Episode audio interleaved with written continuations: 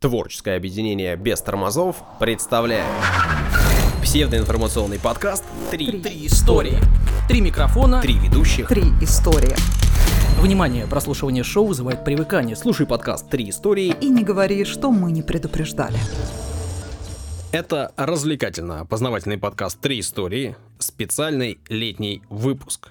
Сегодня мы поговорим о русской крепостной Золушке. У микрофонов Дарья Лебедева, И Александр Онищук. Да, это по-прежнему псевдоинформационный, псевдоразвлекательный подкаст «Три истории», но это специальный летний формат. И в рамках этого летнего формата у нас в выпуске будет всего одна история. Но в дальнейшем мы планируем все так же работать втроем. Три ведущих, одна история. Сегодня, правда, день исключительный, и нас будет двое.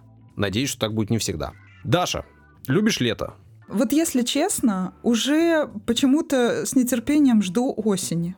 Жарко. Не настолько я люблю лето оказалось. Ну да, в Санкт-Петербурге жутко жарко, но э, мы решили не потому делать более короткие истории, а потому, что лето это все-таки время отпусков, время, когда у вас наверняка чуть меньше находится минут на прослушивание наших подкастов. Однако мы решили, что брать паузу и уходить в отпуск это будет неправильно, но и изменить формат хорошая идея. Нам так показалось. В любом случае, попробуем, посмотрим, а вы пишите, понравилось вам или не понравилось, готовы вы слушать нас в таком формате, или нам нужно возвращаться к трем историям. Все так же у нас есть канал в Телеграме, группа ВКонтакте и страница в Инстаграме. Ну и на Патреоне нас по-прежнему можно поддержать, э, поддержать материально. Будем признательны, если вы это сделаете. Все, что хотел сказать на старте, сказал. Давайте начинать. Отбивочку, пожалуйста. Так, ну что там у тебя за история?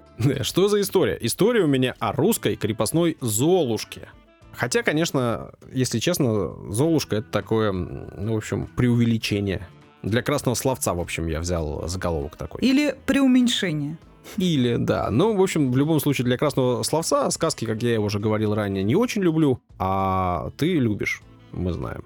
Ты всегда ставишь диагнозы, любишь, не любишь. У меня более сложные отношения со сказками. Но я как-нибудь потом об этом подробнее расскажу. Ну хорошо, как-нибудь потом. А я сегодня буду рассказывать о русском крепостном театре и непосредственно о русской крепостной Золушке, которая в этом самом театре и играла. Э, При рождении она была крепостной, все логично. Ну а впоследствии стала женой и матерью графьев.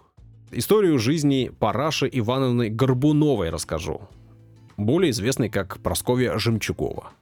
В конце 18-го, начале 19 века в Российской империи, как и сейчас, в общем-то, любили театр. Правда, актерами и танцорами в этих самых театрах, в этих самых трупах э, были все больше как раз-таки крепостные, потому что знатным людям не полагалось что-то такое там изображать на сцене. Ну, а сами театры были в основном частными, да, они содержались на частные деньги и принадлежали князьям, генералам и графам. А ты был, кстати говоря, в каком-нибудь музее, видел, как э, выглядели вот эти, так сказать, персональные театры?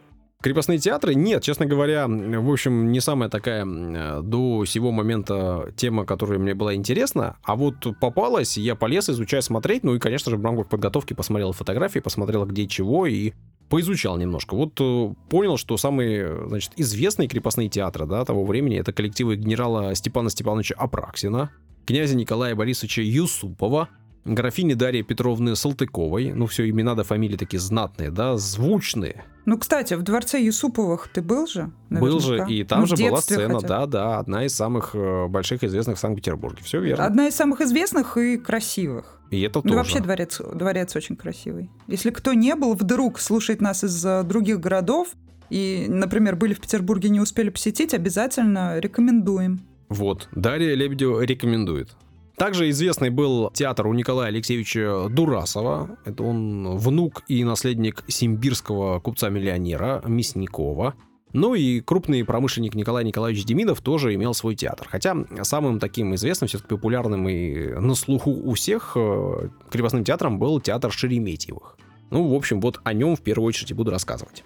Создал этот театр граф э, Петр Борисович Шереметьев, владелец усадьбы Кускова и Останкина. Это в Москве генерал Аншеф, оберкамергер императорского двора, сенатор, московский губернский предводитель дворянства классная должность. Мне всегда нравилось. Предводитель дворянства звучит э, максимально эпично. Да, да, да. И это ведь такая еще и должность, на которую избирали. Тут нужно было проявить себя, нужно было, чтобы все дворянство тебя выбрало своим представителем. В общем, да, прям звучит классно. Нужно было всех убедить, что ты умеешь предводить. Ага, ага. Ну, в общем, человек серьезный, как я люблю говорить, да, уважаемый. Ну и пишет, что он, помимо всего прочего, был известен еще и своими чудачествами, любовью к искусству, роскоши, и э, он вел такой образ жизни э, богатого человека по-настоящему. Собирал и выписывал из-за границы философские и политические сочинения, собирал картины западноевропейских художников, э, скульптуру собирал, имел одну из лучших галерей того времени. Ну и помимо всего прочего, вот он создал крепостной театр, а также балетную и живописную школу.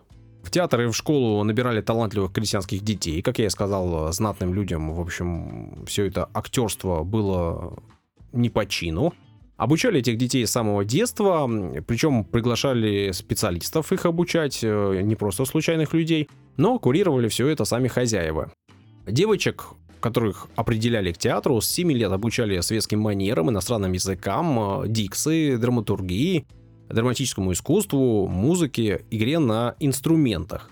Ну вот, в частности, гитаре, например, клавесине и арфе. А ты на каком инструменте, Саша, играешь? Я играю на нервах лучше всего. Ой, ну это слишком банально. Придумай что-нибудь другое. Ну, давай тебе пару дней на изучение азов по игре на губной гармошке. Между прочим, это не самый простой, как казалось бы, музыкальный инструмент, но тем не менее азы какие-то ты э, успеешь подхватить, и мы сможем записать, например, трио или дуэт. Ну или к следующему выпуску сделаю джингл на губной гармошке. Супер. Как снус мумрик, да, вообще. Ну отлично. или губу у себе закатаю, да. Э, потому что времени найду не на все до этого. Талантливых девочек отбирали, понятно, ну и мальчиков тоже. И, соответственно, обучали их с ранних лет, с самого детства, как я сказал, там 6-7 лет. При этом до сотни детей одновременно училась в этих самых школах театральных, балетной и живописной у Шереметьевых. Ну и вот одной из таких девочек была Параша, дочка Ивана Кузнеца по фамилии Горбунов. Считается, что родилась она в 1768 году, ну и, как прочие дети, оказалась в Кусково, где и находились эти самые школы. В 1779 году, то есть в возрасте 11 лет, она дебютировала на сцене в комической опере в роли служанки. Но ну, а через пару лет уже буквально была одной из лучших актрис и играла в том числе главные роли. Вообще в театре того времени и в этом конкретном театре у Шереметьевых было принято давать псевдонимы своим актерам, своим крепостным. Ну и в то время блистали Татьяна Гранатова, вообще-то Шлыкова, Фёкла Бирюзова, Урусова, Кузьма Сердоликов, он же Диулин, ну и Анна Изумрудова, она же Буянова. Ну и вот та самая Прасковья Жемчугова, о которой я сегодня буду рассказывать чуть больше, чем у остальных. Такие драгоценные фамилии себе, да, приобрели люди, чтобы ярче блистать. Ну, я даже думаю, что, скорее всего, это не они себя придумывали, да, наверное, э, граф решил, что хочется, чтобы вот у него были такие актеры с серьезными фамилиями. Ну, вообще даровали, да, даровали не только э, крестьянам, не только в смысле в этой сфере, там, театральной, даже в других сферах. Например, когда крестьяне вдруг э, шли по пути священнослужительства, то тем, кто вступал в сан священник, тоже даровали фамилии. То есть не сами себе люди выбирали. Ага. Ну, репертуар театра, значит, в то время включал более сотни постановок, ну а в трупе было более 200 актеров. При этом на спектакле заглядывали не только там соседи, да, ну и, например, заезжала Екатерина II. Такие вот дела. Ну а, а вот эти самые фамилии нравилось в первую очередь э, давать уже сыну основателя театра Петра Борисовича, сыну Николаю Петровичу Шереметьеву. Считается, что э, лучшая пора театра как раз-таки началась уже при сыне, да, при Николае Петровиче. В 1788 году Петр Борисович скончался, ну а Николай э, Шереметьев, помимо прочего, получил усадьбу Останкина. Ну и по разным э, данным, э, практически сразу начал там строить э, театр. Строительство началось в 92 году, а вот по разным данным в 95 или в 97 году театр уже непосредственно из Кускова переехал в Останкино. В специально, как я сказал, построенное здание театра. Здесь же, на новой сцене, героиня моего рассказа в 1797 году выступила в последний раз. Считается, что за несколько лет до этого у Жемчуговой открылась чехотка. При этом, значит, в эти годы она уже выступала значительно меньше, но в честь приезда в Останкино Павла I Прасковья вышла на сцену. Ну и это был ее последний раз. После этого визита император пожаловал графу чин обер гофмаршала. Чины тоже прекрасные. Ну, это заставило Шереметьево перебраться в столицу. В Санкт-Петербург Николай Петрович взял значительную часть своей труппы, ну, в том числе и Жемчугову. При этом э, в тех источниках, в которых я брал информацию, мне не удалось Э, найти что-либо о их связи, о их отношениях и о том, как э, эти а самые... чьей связи? О связи Жемчуговой и Николая Петровича Шереметьева. А, я думал, ты пропал. Не-не-не. Но известно, что в 1798 году Николай Петрович и самой непосредственно Жемчуговой и всей ее семье дал вольную. А вот уже 6 ноября 1801 года они венчались. В Московской церкви Симеона Столпника на Поварской. При этом венчание было тайным, и не вполне понятно, а, получил ли граф э, личное разрешение императора на то, чтобы венчаться с ней, или получил благословение митрополита Платона, но одно из двух наверняка было точно. На венчании присутствовали только необходимые для обряда свидетели, два человека, ну и по некоторым данным еще была подруга э, Жемчуговой, Татьяна Гранатова, танцовщица театра Шереметьева, которая, в общем, тоже была крепостной. Но понятно, что граф не может жениться на крепостной, поэтому он дал ей сначала вольную всей ее семье, но и этого было недостаточно в то время.